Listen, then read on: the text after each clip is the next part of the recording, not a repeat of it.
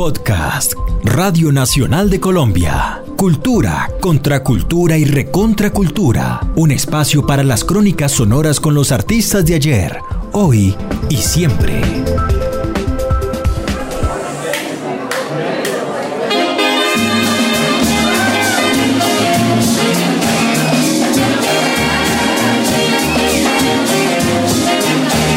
Con 84 años yo me siento joven todavía. No, me refiero a joven el, el, pelado de 15 años, no, sino joven mentalmente. Es que creo que este tipo de música es la música clásica de los colombianos.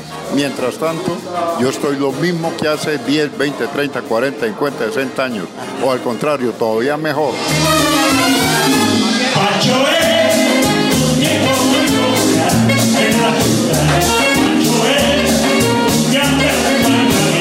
La noche del primero de diciembre. En punto de las 9 de la noche, en uno de los lugares más emblemáticos de la vieja Medellín, se da comienzo de nuevo a una ceremonia. 50 años después, sus oficiantes lucen sus mejores galas, pero los feligreses no están menos elegantes. No se trata solo de acudir a la pista de baile, sino de regresar al más glorioso de los pasados, cuando este salón del Hotel Nutibara donde nos encontramos vio danzar a media ciudad al ritmo del porro y de la gaita, seguramente llevados por el compás de estos mismos maestros que hoy, medio siglo después, vuelven por sus fueros.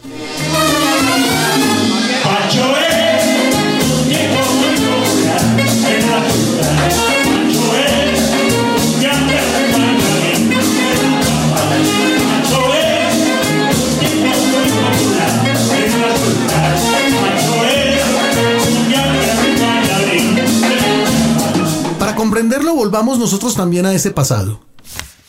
Garantizamos Baile surgió, el nombre es el nombre de un álbum, un disco de un LP de la Orquesta Monoluz. Eh, queremos, el, la Orquesta Monoluz es como el gran referente de la orquesta porque además los tres, Juancho, Álvaro y Fran, pertenecieron a la Orquesta Monoluz. Eso lo quiero comentar porque aquí hay una persona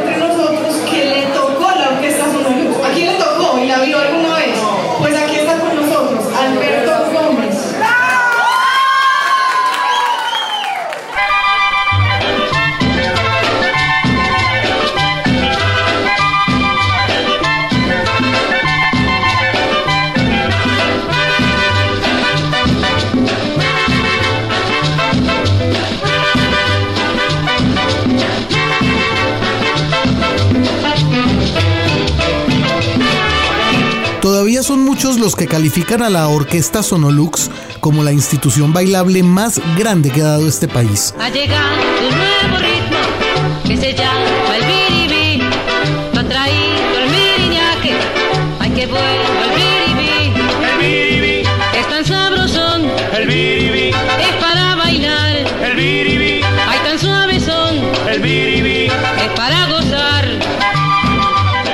Hacia finales de la década del 50, los directivos del sello discográfico fundado en Medellín por Antonio Botero decidieron, basados en el ejemplo de otras casas disqueras con orquesta propia, conformar un colectivo en formato de big band con más de 40 músicos, que no solo se daría a grabar los éxitos bailables de ocasión, sino que además los presentaría en diferentes y selectos escenarios del país. En diferentes momentos de su historia, la gloriosa pero poco recordada Orquesta Sonolux contó con diferentes directores, entre ellos Edmundo Arias, Luis Uribe Bueno y el clarinetista español Don Roy, entre otros. Pero siempre se identificará por completo con uno de sus más jóvenes directores, un pianista barranquillero llamado Juan Roberto Vargas Schunewolf. Como dice el dicho, aquí en Antioquia, en esa orquesta no había presa mala. Todos eran buenos. A su llegada a Medellín, el joven maestro del piano ya era conocido como Juancho Vargas. Teníamos tres bateristas, ninguno leía nada de música, pero no necesitaba eso. Vea, vamos a hacer tal cosa. Ah, bueno, ¿qué es? No, vamos a hacerlo como un porro. Hoy, con 84 años a cuestas, Juancho Vargas encabeza la nómina de esta orquesta que emula el sonido de aquel entrañable colectivo. Yo te digo sinceramente que por eso estoy aquí, porque para demostrarle a la gente que esa fue la, la mejor orquesta que, que yo tuve en mis manos. Y esas palabras en boca de alguien como Juancho Vargas, hay que decirlo, son palabras mayores, toda vez que el músico había hecho previamente escuela como pianista en la que podríamos llamar la decanatura del sabor tropical por excelencia en Colombia, la orquesta del gran Lucho Bermúdez.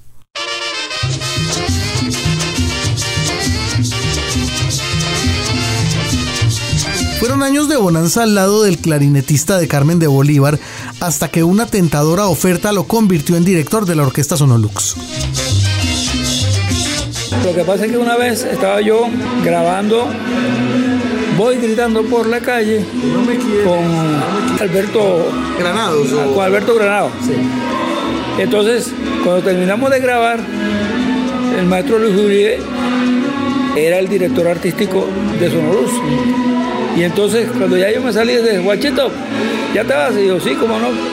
Y yo, mira, es que en la gerencia hay una reunión y don Antonio Botero, y hablé con él de una cosa que tenemos en la cabeza y él quiere conocerte. La oferta planteada por Botero resultaba irresistible para Juancho Vargas, dado que los estudios de grabación y las maquinarias de Sonolux estaban funcionando 24 horas al día y que el director artístico de ese entonces, Luis Uribe Bueno, no daba abasto para tan, imagínense ustedes, tan despiadado ritmo, se necesitaba de un segundo director y nadie mejor que Juancho Vargas. El mismo Antonio Botero lo instó a que tomara la decisión sin miedo de contársela a su empleador de ese entonces. vaya donde Lucho y dígale que le ofrecieron la dirección artística de Sonoluz. ¿Y, y, y qué? Yo, usted no sabe. Yo conozco a Lucho Bermúdez mejor que usted. Él ha grabado conmigo desde el año 47. Dígale la verdad, que le ofrecieron esta oportunidad de ser director artístico de las mejores empresas de discos que hay en, en este momento. Y yo fui a la casa de Lucho y fui allá y le dije, maestro, vea, que vengo a pedirle un consejo. Sí, mijo, ¿qué pasó? ¿Se murió alguien o qué? Digo, no, vea que pasó esto y esto y esto, esto, esto. Hagamos una cosa. Dame 15 días o máximo un mes. Yo busco un reemplazo. Y dígale que sí a don Antonio. Pero me llevas a grabar. Hoy, pasado todo este tiempo, Juancho Vargas vuelve al piano a interpretar varios de esos mismos temas que hiciera con la orquesta Sonolux y con Lucho.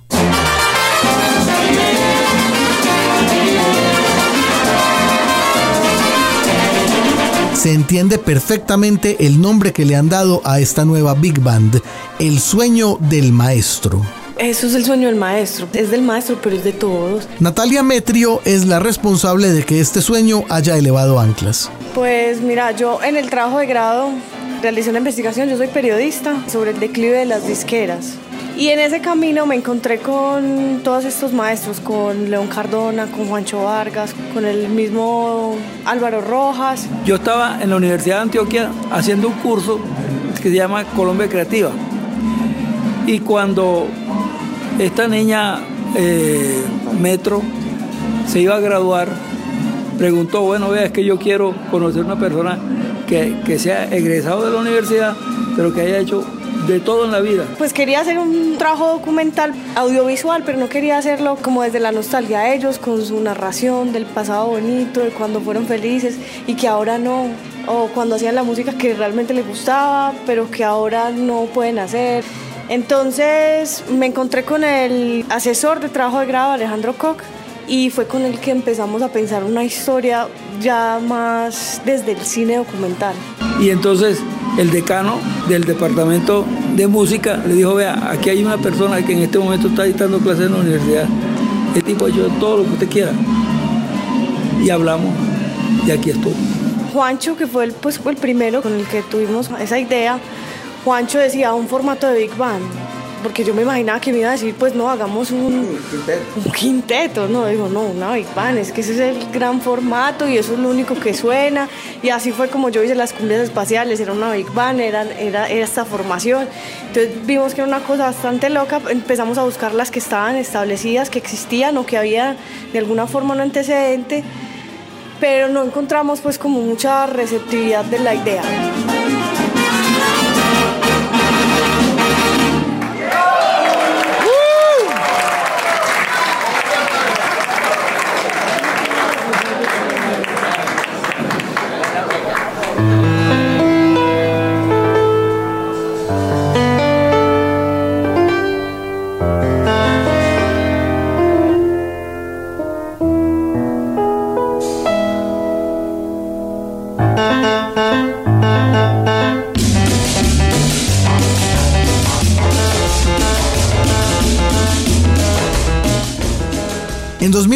Se inició el proyecto El sueño del maestro con todos sus componentes, incluyendo la creación de un documental ganador de beca de creación de la alcaldía de Medellín.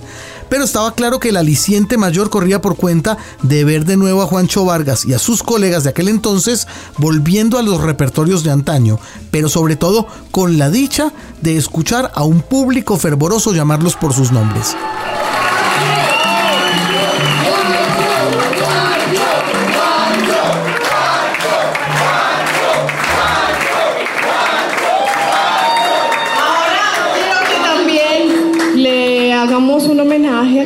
Aplauso. Hágale o le hago. Fran Cortés.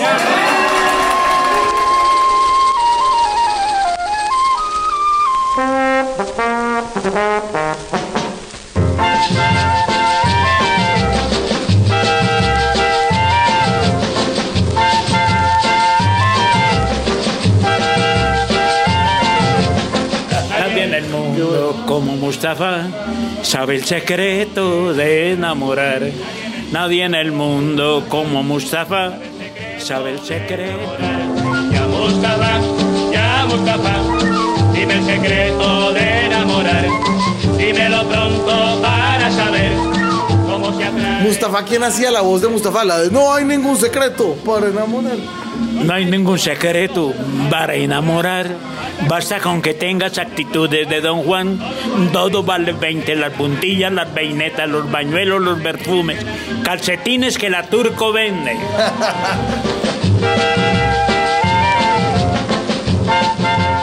Así recuerda el cantante Frank Cortés a la orquesta Sonolux. Me recuerdo como, como le dijera yo, como la mejor orquesta en la cual he trabajado yo. Era una orquesta que tenía un sabor como esas grandes orquestas americanas que veía uno en las películas de Hollywood. Una orquesta, un sabor, una grandeza infinita. Y con unos maestros, dígame usted, como Juancho, como el maestro Luis Uribe. Tanta gente que yo me enorgullezco de haber sido llamado a esa agrupación. Óyeme linda Betty, ¿qué será de mí? Si yo regreso al valle y no te encuentro a ti. En tu hermosa casita muy cerca del río. Donde entregaste todo tu amor al mío. Mi linda Betty, como te quiero. Mi linda Betty, como te añoro. Mi linda Betty, por ti me muero. Mi linda Betty, bello tesoro. A mí también a la Sonolos me llamó el maestro Luis Uribe. En ese tiempo era la época de oro de la radio y yo hacía muchos programas de radio allá con Montecristo, con fulano, con otro. Y, y cierto día me dijo que, hombre, por ahí le tengo algo. Hasta que ese algo me llamó y me- cuando me encuentro yo con estos monstruos de músicos, con Juancho, con, bueno, toda esta gente. No, y la alegría fue inmensa y yo traté pues de dar lo mejor de mí. Visiblemente aquejado de las piernas, Frank Cortés vuelve a vivir cuando se sube a un escenario y no tiene ningún problema en bromear al respecto. ¿Para dónde cogeo?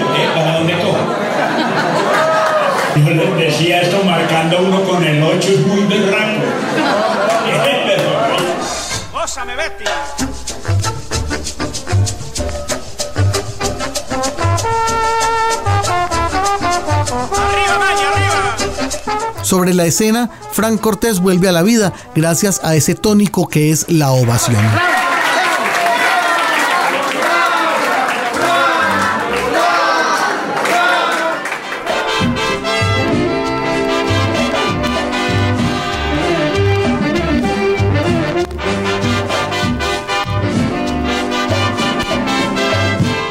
Último número que tocamos esta noche, Arturo García. Arturo García.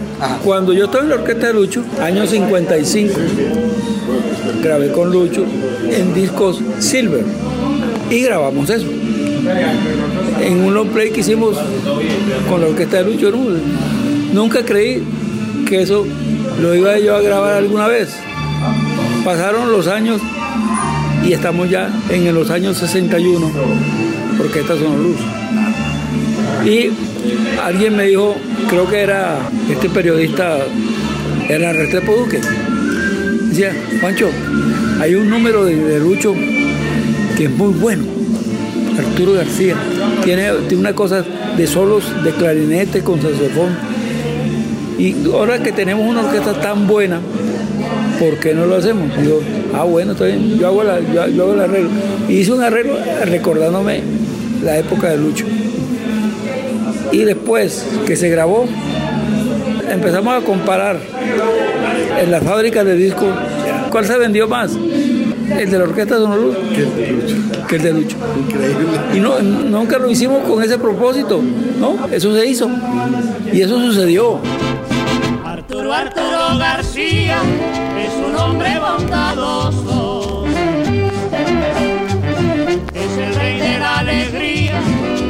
Sentir maravilloso. Los recuerdos vívidos de la época de la Sonolux regresan a las mentes de los maestros gracias al ejercicio de volver a aquellos viejos temas. Natalia Metrio. Nosotros cuando empezamos a construir el repertorio lo hicimos basados en la obra de Juancho, en la obra de la Sonolux, que es la que reúne a los tres. Y entonces esa búsqueda de la música ha sido con él. O sea, él es el que nos ha brindado toda la música y entonces eso, eso ha sido con él.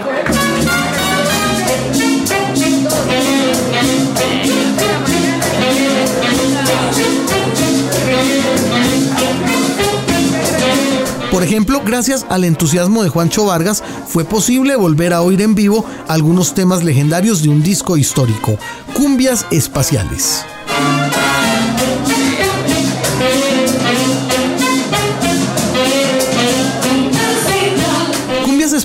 Fue un álbum de mediados de la década del 60 en el que Juancho Vargas se dio a la tarea de convertir en cumbias, con una que otra particular dosis de jazz, diferentes temas del repertorio mundial. Este es su arreglo en vivo del tango La Comparsita y su versión en estudio sonaba así.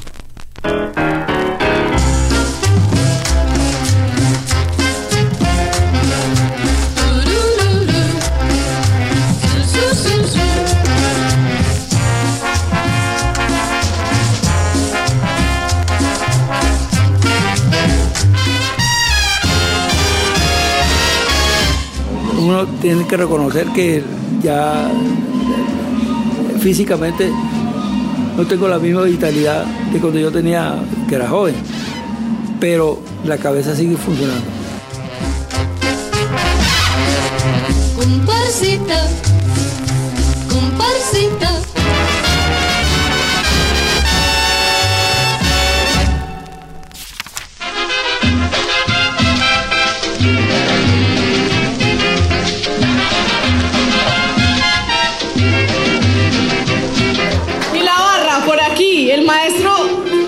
Maestro.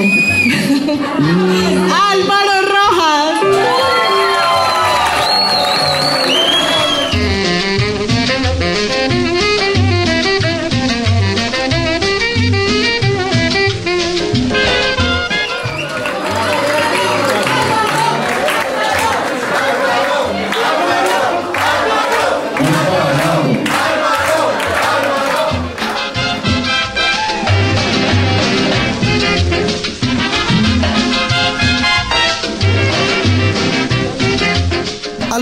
Es el tercer componente del sueño del maestro. Por años fue saxofonista de la Orquesta Sonolux y de otras formaciones de sonido tropical y de jazz. Yo me vanaglorio de, de decir que yo, en el momento que llego a la Sonolux, yo no había pasado por ninguna facultad de música, ningún conservatorio ni nada.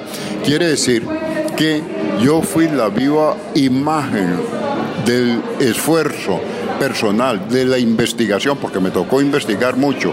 Si tú no investigas en esto, no llegas a nada. Puedes estudiar mil años, no.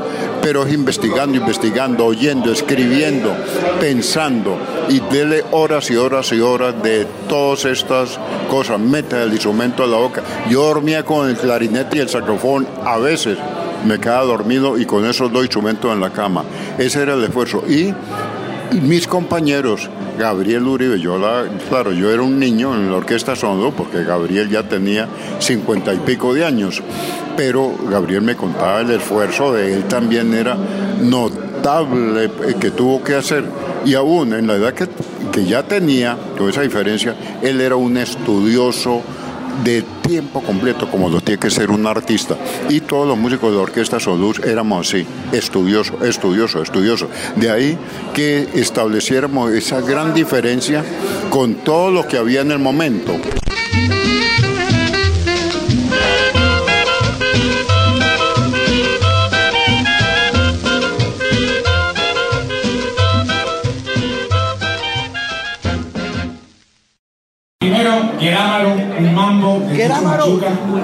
Entonces, arrancamos. Guerámaro.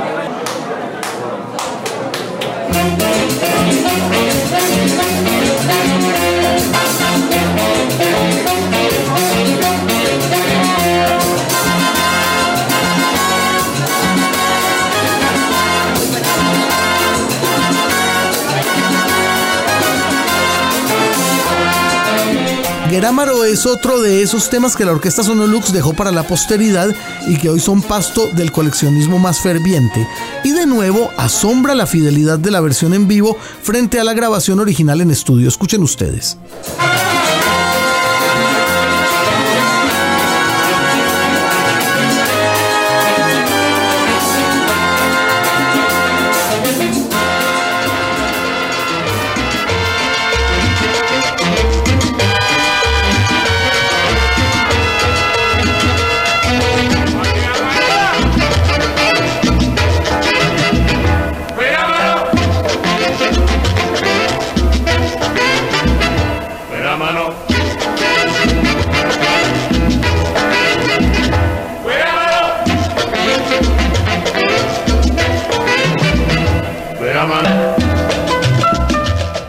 La cercanía que los músicos de la orquesta El Sueño del Maestro han logrado frente a las grabaciones originales de la orquesta Sonolux solo tienen una explicación y es la maravillosa conjunción que se ha dado entre generaciones en el grupo.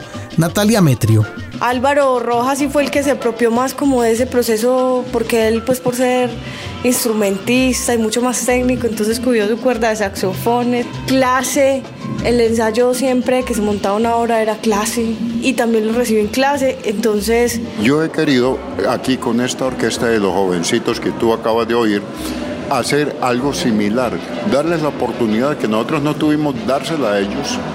Yo personalmente les doy academia, les doy eh, todo lo que una facultad puede recibir, eh, darles a ellos y ellos pueden recibir.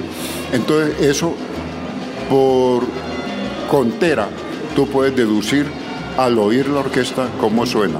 ese proceso de formación fue lo que hizo pues posible el sueño.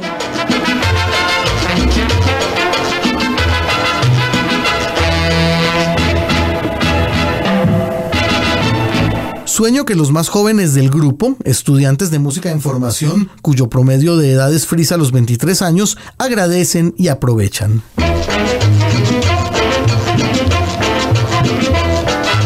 Para nosotros es un gran honor saber que estamos con personas que son leyendas.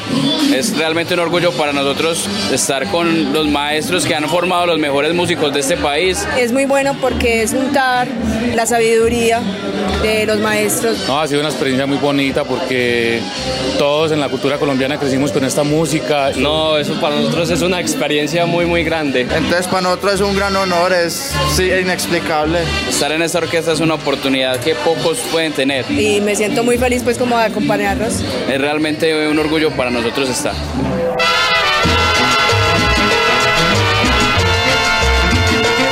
Los muchachos, la mayoría son de la banda sinfónica de Caldas, Antioquia, y muchos son de Medellín, de red de escuelas de música. Cuando nosotros empezamos el proceso, estaban muy jóvenes, algunos estaban saliendo del colegio, algunos habían acabado de salir. Cuando se encontraron con nosotros, estaban en esa época como de decidirse, y es un resultado que a mí me gusta mucho contar porque da cuenta de ese proceso y de esa formación. De toda la orquesta, hay cinco que ya están en procesos formales de profesionalización y son pelados que acaban de salir del colegio y se decidieron por la música porque antes lo veían como hobby.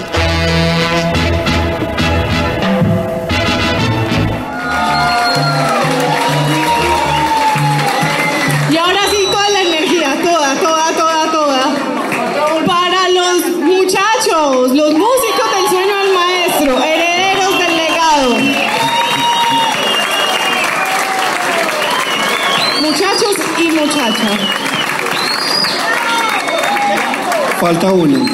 Natalia.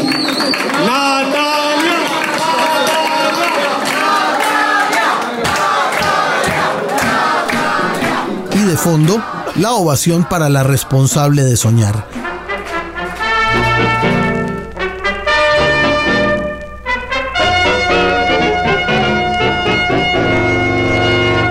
A Natalia, que es la, la gestora de todo esto, hombre. Una muchacha pues tan joven y enamorada de esta música que pertenece a otra generación.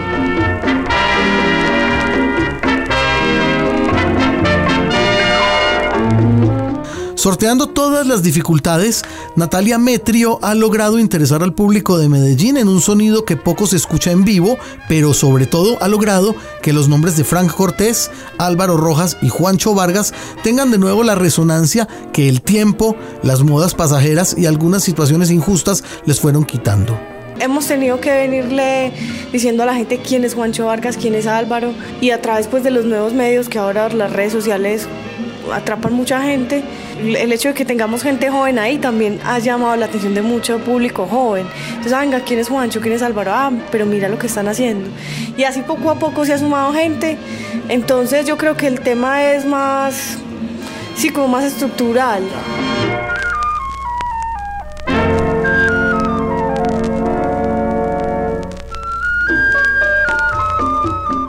La verdad era que ellos estaban alejados, pero con todas las ganas de seguir. Era un deseo profundo del corazón, volver a tocar, volver a sentirse reconocidos, que escucharan sus canciones, enseñar, enseñar sobre todo. Era como esa necesidad de dejar también ese conocimiento en alguien y que se siga manteniendo.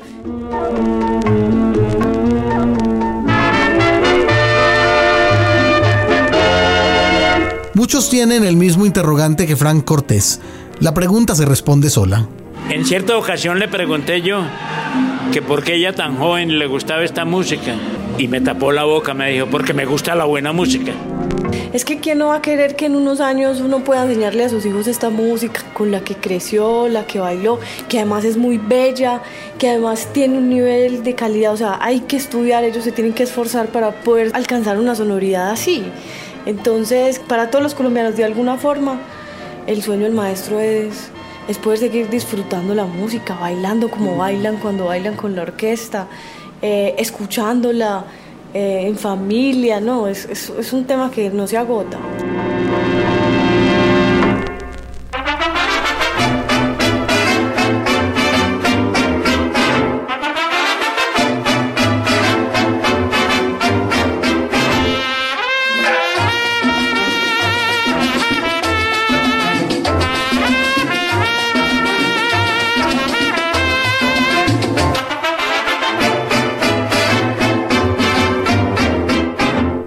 Que el sueño del maestro, el documental, la orquesta, sus jóvenes integrantes, es la conformación de un todo en el que buena parte de la magia estriba en el rejuvenecimiento de tres grandes leyendas llamadas Juancho Vargas. Me parece una gran oportunidad para hacer lo que siempre he pensado de seguir escribiendo, seguir grabando y, y no quedarme quieto. Frank Cortés. No le digo que me siento como regresado en el tiempo, 50 años atrás, encontrarme con una orquesta tan, tan orquesta, tan profesional como la que tiene Juancho y Álvaro Rojas en la actualidad con estos jóvenes. Y Álvaro Rojas. Le doy gracias a Dios porque me ha dado la oportunidad de demostrar que sí tenemos gente que si la ayudamos y el gobierno nos ayuda, las entidades, no sé quiénes, podemos hacer muchas cosas buenas.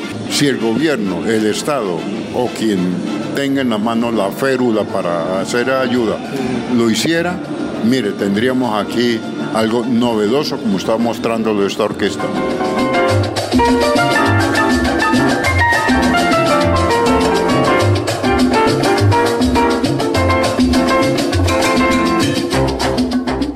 Ellos cada vez se animan más, o sea, no terminamos un concierto y ya están pensando en lo que van a escribir para el otro. O sea, todo lo que ellos pueden hacer han demostrado que pueden hacer y lo que seguramente van a hacer porque yo sé que pues van a tener muchos años con nosotros. Un podcast de la serie Cultura, Contracultura y Recontracultura de Jaime Andrés Monsalve para la Radio Nacional de Colombia. Silvestre. ¿Quién va a recibir el año nuevo en el Hotel Mucubara? Anímense. Acabas de escuchar Cultura, Contracultura y Recontracultura, un podcast de Radio Nacional de Colombia.